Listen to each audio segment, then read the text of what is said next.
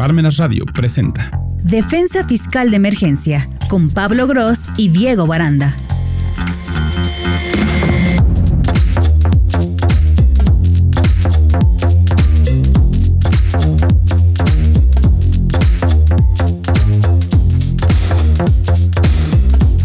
Hola, ¿qué tal? Muy buenas tardes. Bienvenidos al programa nuevamente de Parmenas Radio. Vamos a hablar otra vez de defensa fiscal de emergencia. Aquí estamos con mi queridísimo amigo Pablo Gross. Hola, ¿qué tal? Muy buenas tardes a todos los radioescuchas. Adelante, Diego. Pues tenemos, ya habíamos estado comentando y vamos a seguir comentando lo que refiere a la materialidad. Hicimos algunos comentarios la última ocasión. Es la materialidad de las operaciones que está regulado en el artículo 69 del Código Fiscal de la Federación.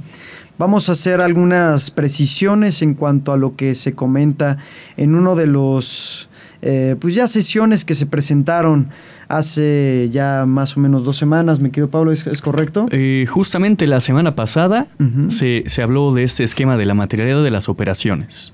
Es correcto. Bueno, principalmente está regulado en el artículo 69, que hace referencia a que una autoridad fiscal podrá presumir de inexistente una operación cuando, en este caso, el contribuyente no cuente con la infraestructura, activos, el personal o, bueno, materialmente tenga la capacidad para poder prestar un servicio o en su caso llevar a cabo la, la, creación de un bien o producirlo, comercializarlo en su caso. Si el contribuyente está facturando operaciones que en su caso no cumplan con ciertos requisitos que plantea el mismo artículo, se podría considerar que estas operaciones no se realizaron y materialmente no podríamos probarlo ante la autoridad fiscal.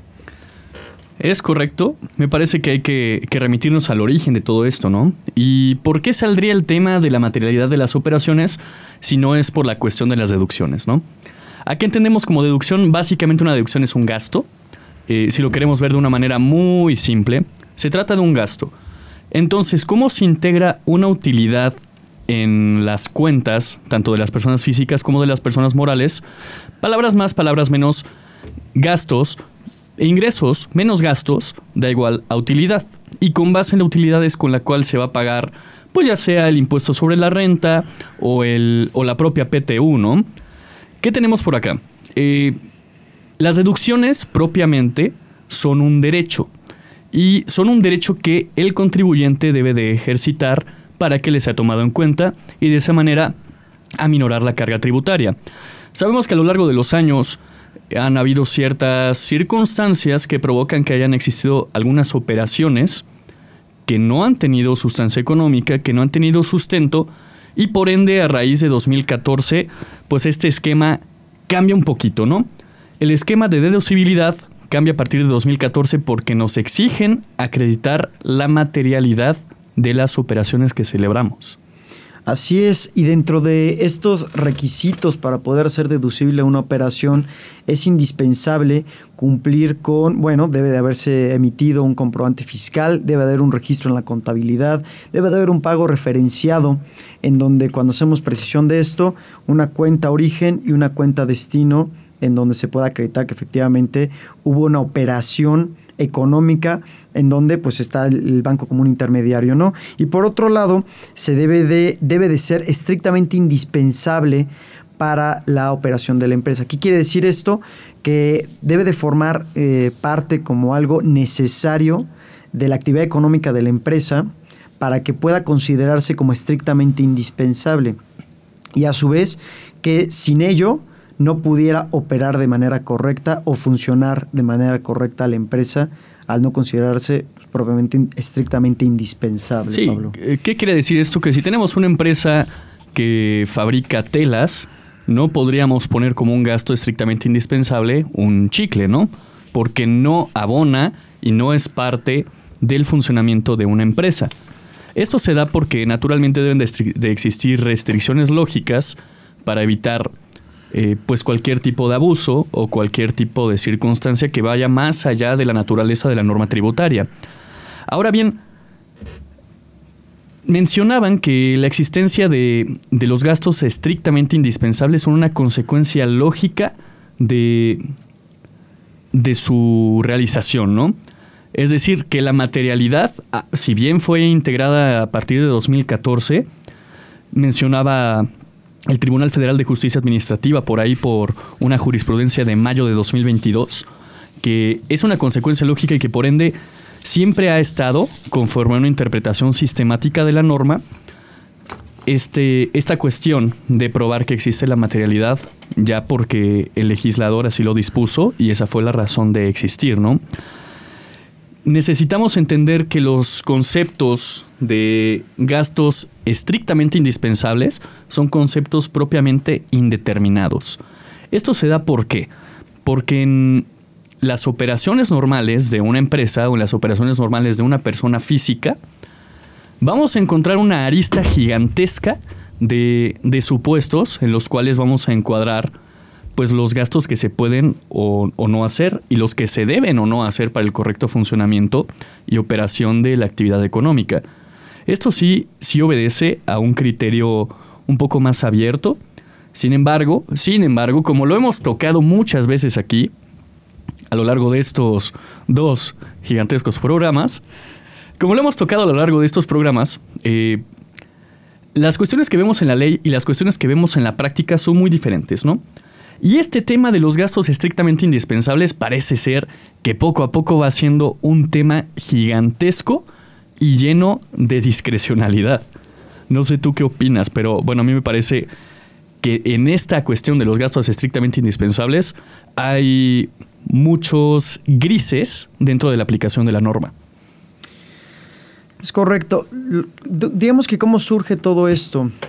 Eh, hacemos eh, referencia a dos entes en donde pues hay un lo que platicamos en la, en la sesión anterior hay una persecución fiscal derivado de ciertas operaciones que realizaban eh, proveedores y o clientes propiamente con algunos proveedores en donde se presentaba una situación ya en la realidad que acreditar la materialidad de las cosas, que, digamos de qué manera lo podemos hacer, ¿no? Muchas veces, tanto en la prestación de un servicio, en donde estamos hablando de un intangible, ¿cómo puedes probar la materialidad de un servicio que es un intangible muchas veces, ¿no? Casi, casi como esta persona estuvo prestando un servicio a este cliente por tal situación en particular y al final, ¿cómo puedo probar que sí vino esta persona, que efectivamente me prestó el servicio, cuál fue el proyecto que se elaboró para tal efecto?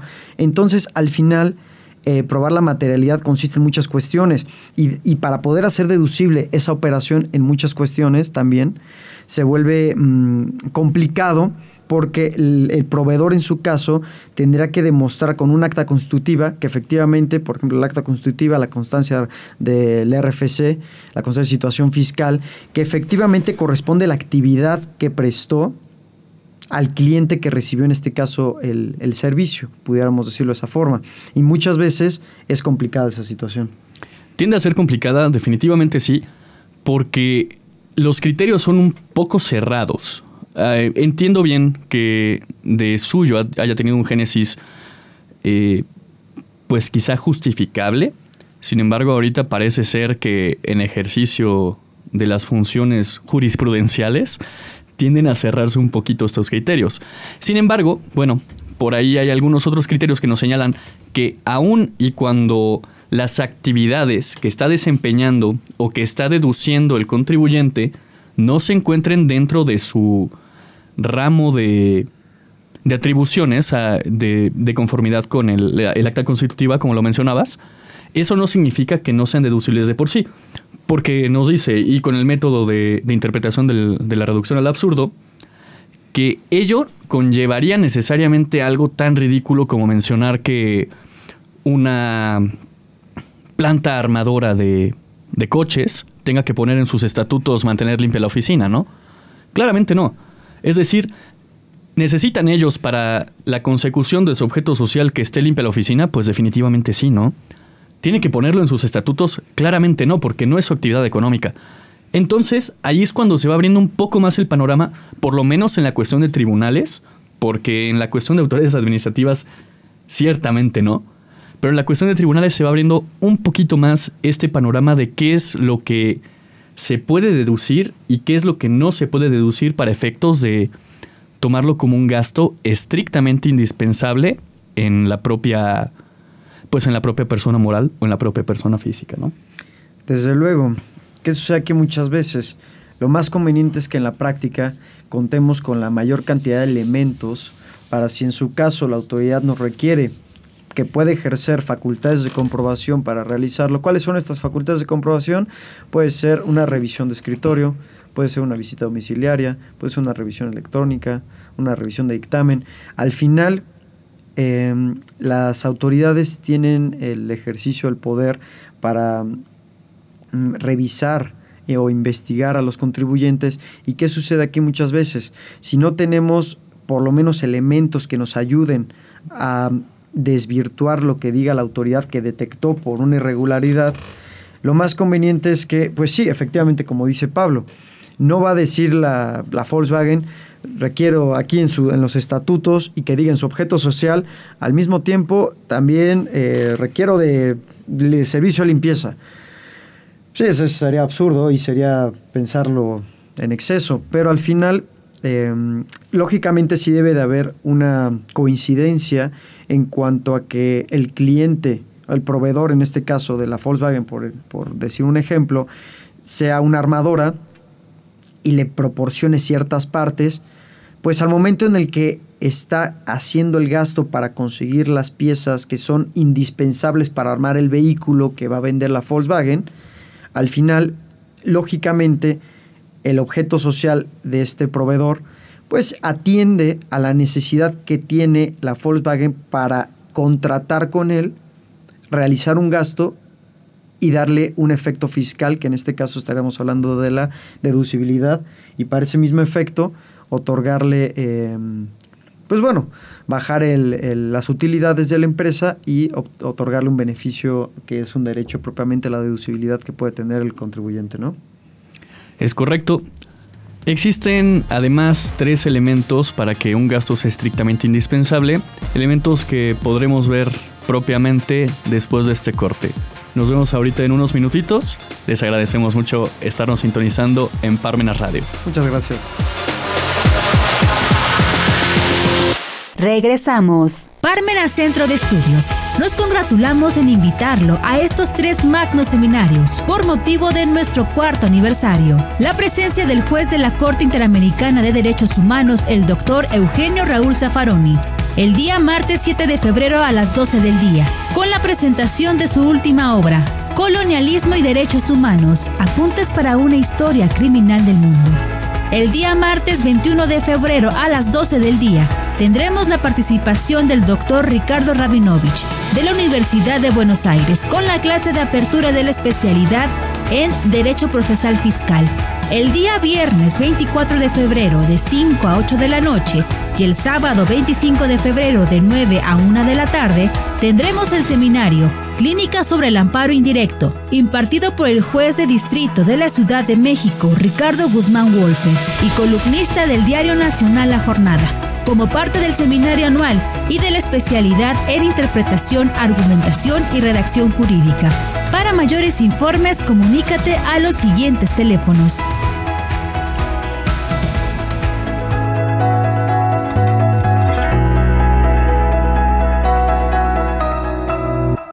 Continuamos. Queridos Radio Escuchas, estamos de regreso con este tema de la materialidad de las operaciones. Esto es Defensa Fiscal de Emergencia. Y continuamos. Eh, antes del corte nos quedamos pendientes con señalar los tres requisitos para que algo sea estrictamente indispensable, ¿no? Esto viene de una jurisprudencia también del año 2007. Bueno, a ver, hay algo que pasa aquí que las jurisprudencias literalmente están creando todo el derecho, ¿no? O sea, lo que no viene en la ley se ve integrado por la jurisprudencia y aunque se va a ser tema de, de, otro, de otra participación, sí eso ponerlo ahorita sobre la mesa, ¿no? ¿Cuáles son los requisitos para que un gasto sea estrictamente indispensable?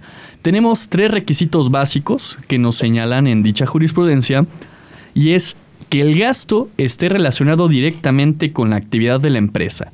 Esto es que si nosotros tenemos una empresa de medicina, pues que los gastos vayan de conformidad, ¿no? Es en, en recibir aparatos médicos, en recibir medicamentos tal cual, y no variarle. Si nosotros pidiéramos globos, van a decir, bueno, ¿esto para qué fue?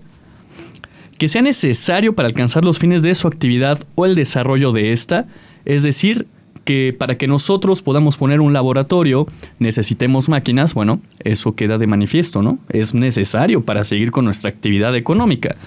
Y por último, que de no producirse se podrían afectar sus actividades o entorpecer su normal funcionamiento. Aquí yo le veo más para el tema de mantenimiento, para el tema de... Sobre todo cuando nos encargamos de una cadena de suministros, cuando hay alguna empresa, digamos, eh, de carne, que si no conseguimos nosotros la carne, no vamos a poder continuar o no vamos a poder alcanzar con la operación de, a la que estamos ya habituados, ¿no? Por último, en este tema de los gastos indispensables, los eh, gastos estrictamente indispensables para el efecto de la deducibilidad, habíamos mencionado previamente que los criterios, aunque hay algunos un tanto cerrados, hay otros que son un poco más abiertos. Inclusive podemos entender que los gastos en capacitación y adiestramiento, que además son un imperativo de conformidad con la Ley Federal del Trabajo, son también deducibles para efectos del impuesto sobre la renta, ¿no?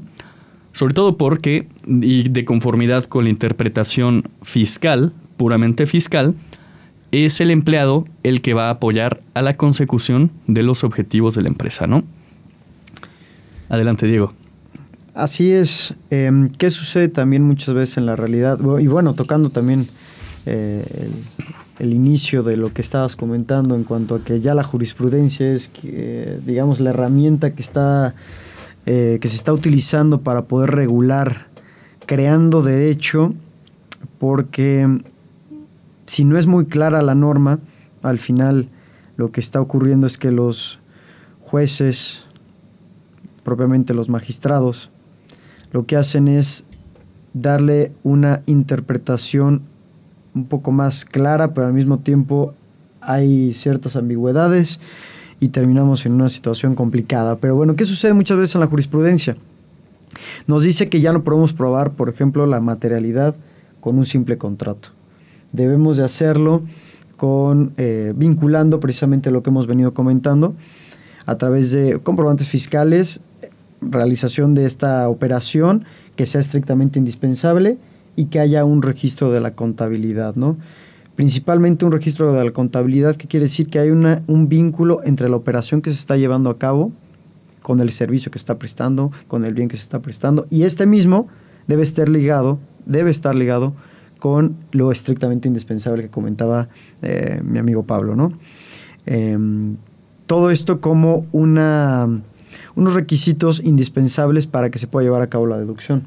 Sí, máxime que, el artículo 33 del Código de Comercio exige que los comerciantes eh, pues tengan sus registros contables respecto de sus ingresos y de sus egresos.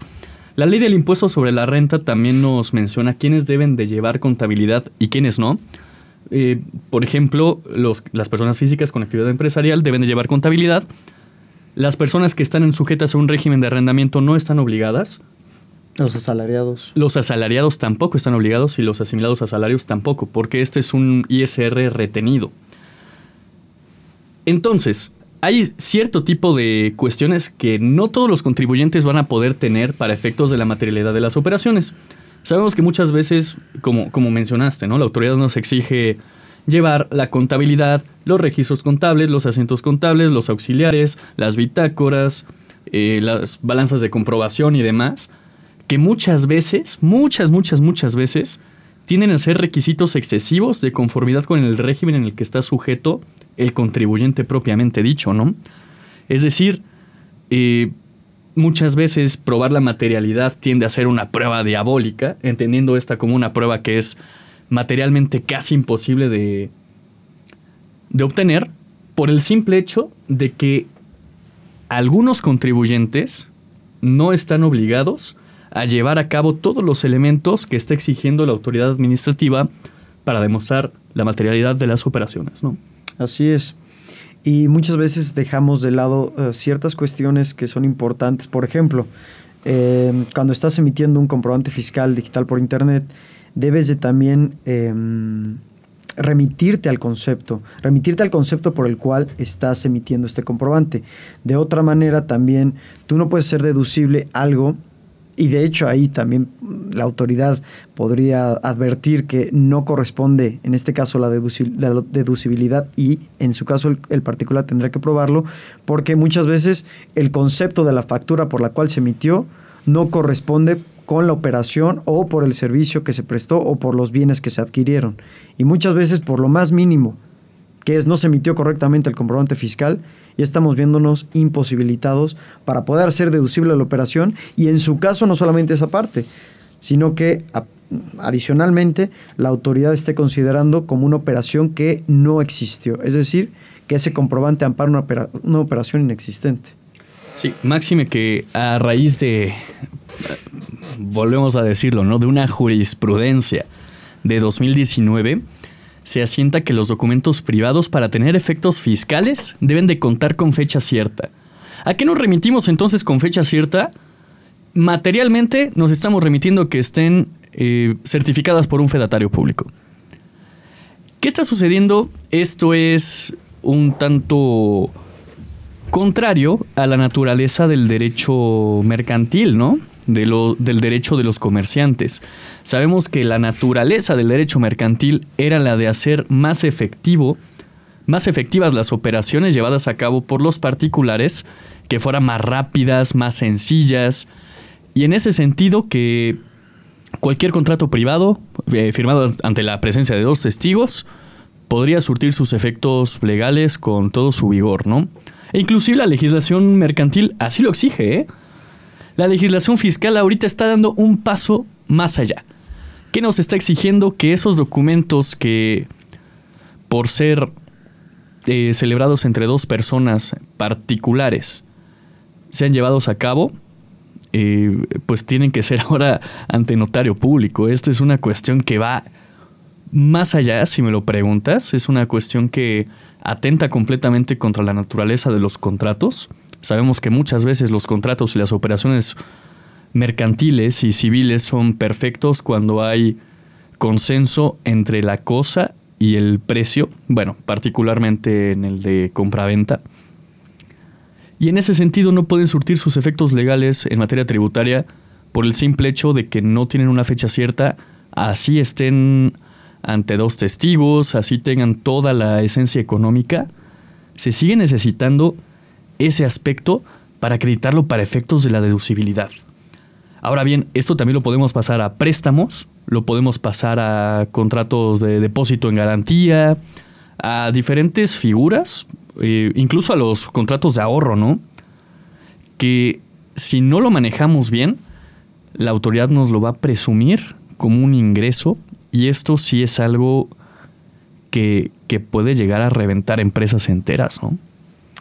Es correcto. Sí, como bien lo, lo comentas, al final la prueba que en este caso estaríamos ofreciendo para poder acreditar la materialidad de la operación, que sería un contrato, no tendría el mismo alcance probatorio si no tuviera la fecha cierta que como bien lo comentas, al momento en el que no se certifica o se protocoliza en su caso ante el notario público, no tiene el alcance probatorio que en su caso la autoridad, por cuestiones que mm, surgen a partir de una jurisprudencia, ni siquiera viene regulado propiamente en la ley, em, ves una distinción clara en cuanto a la materia civil mercantil de la materia fiscal y cómo en un juicio civil, con el simple contrato que pueda acreditar que efectivamente la operación se celebró por voluntad de las partes, por cualquier situación en particular, ahí decíamos un contrato de mutuo, de préstamo de dinero o un,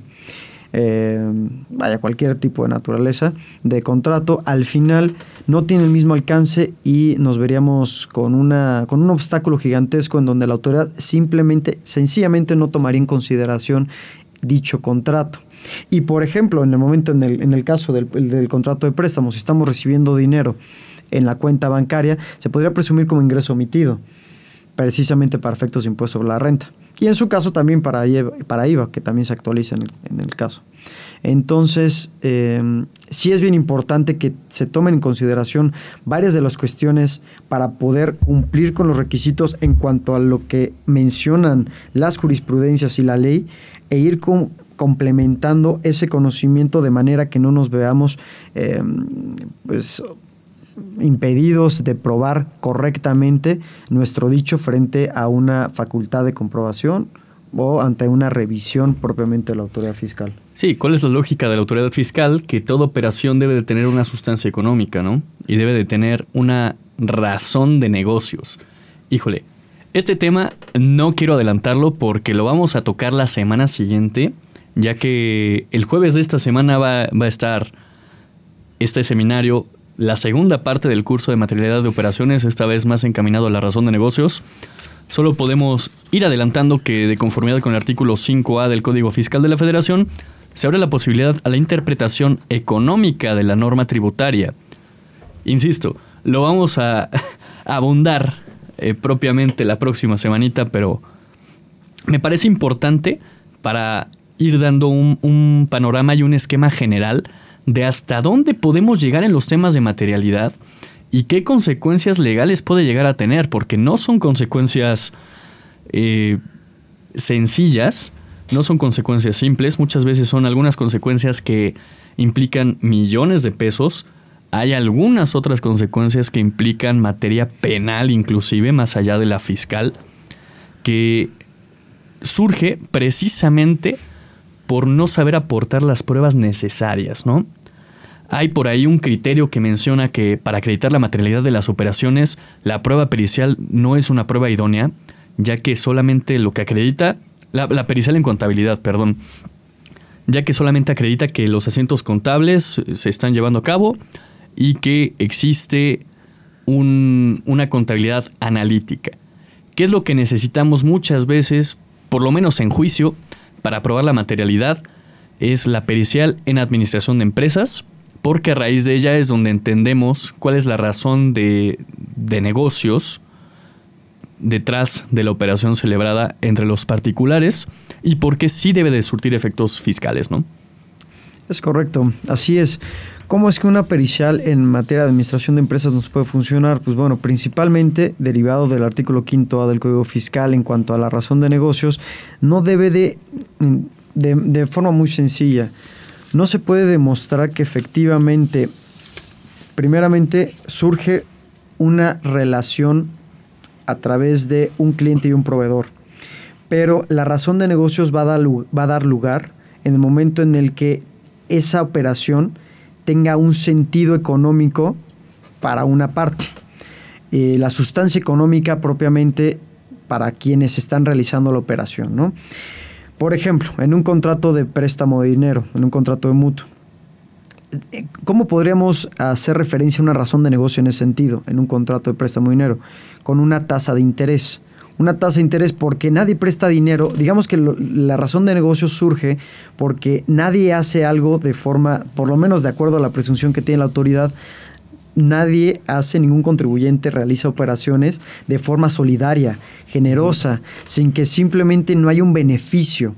Y muchas veces lo que hace la autoridad es presumir que si no hay un beneficio para alguna de las partes es porque se buscó eh, darle un efecto fiscal a esa operación en detrimento de la autoridad fiscal, es decir, en perjuicio del fisco. Entonces ahí es cuando lo que se tiene que hacer es verificar, atendiendo a la operación en particular, en qué momento se buscó que esa operación existiera y cuál es el beneficio que obtiene cada uno de ellos y en ese momento se puede acreditar que efectivamente hay una sustancia económica derivada de una razón de negocios que da lugar a que la celebración de esa operación pues tenga un poco de sentido. Claro. Ahora bien, en esta carga de la materialidad entendemos por lo general dos tipos de bienes, muy, muy puntual, ¿no? Los bienes tangibles y los bienes intangibles. Los bienes tangibles son los que podemos ver, podemos tocar, podemos sentir, podemos oler. Y los bienes intangibles son aquellos que se reducen a servicios, ¿no? De conformidad con, con las disposiciones fiscales, y de conformidad con los criterios jurisprudenciales y los criterios de la autoridad fiscal, cada uno de ellos contiene diferentes requisitos para acreditar su efectiva materialización. Es decir, no vamos a probar de la misma manera que existe un servicio a que existe un bien. La existencia del bien la podemos probar mediante una inspección ocular inclusive, ¿no? Que se constituyan en el domicilio, observen que el bien está ahí y observen que tiene ciertas características que coinciden con el CFDI y con las y con las eh, operaciones que celebra pues la persona, ¿no? Sin embargo, en el tema de servicios es un poco más complicado, ¿no? En el tema de servicios, para que un proveedor pueda acreditar que sí lleva a cabo las operaciones, debe de contar con el personal necesario, debe de contar con los conocimientos necesarios, debe de contar con las comunicaciones entre pues la, la, persona y el personal que está llevando a cabo los servicios y por supuesto debe de contar con, la, con el domicilio fiscal y con la contabilidad propiamente, aunque este es un tema que va mucho más allá y es un tema aplicable pues a todos los contribuyentes, ¿no? Sobre todo para efectos de encontrar o no encontrar a alguien en el domicilio fiscal. Así es. Eh, y precisamente todo esto al final remite a lo que dice de forma muy clara el artículo 69 del Código Fiscal, ¿no? Para poder de alguna manera precisarle a la autoridad que nosotros estamos deduciendo en su caso o estamos facturando, porque están las, eh, las entidades que facturan operaciones inexistentes y las que deducen operaciones inexistentes. Entonces al final para poderle hacer pues desvirtuar los dichos de la autoridad, es importante que contemos, como lo que, lo que decía Pablo, con activos, con infraestructura, domicilio fiscal, el personal, la capacidad material, y si no se puede hacer de alguna manera, no, no cuentas con esos elementos, pues al final nos vamos a ver en una situación más, más complicada. Mucho más eh, complicada. Mucho más difícil, es correcto. Pero eh, bueno, esta sería la, la, la, plática del día de hoy. Muchas gracias, Pablo, por haber Hombre. compartido con nosotros, nuestros queridos contrario. amigos radioescuchas. Muchas gracias a ti también, Diego.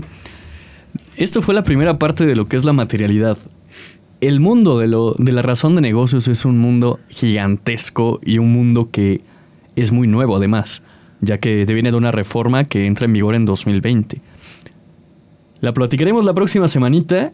Mientras tanto, por favor, manténganse al pendiente de Parvena Radio, de Parvena Centro de Estudios y por supuesto de los seminarios. Todo esto está saliendo de los seminarios y me parece además algo, una oportunidad increíble para abundar en los conocimientos en materia fiscal, ¿no?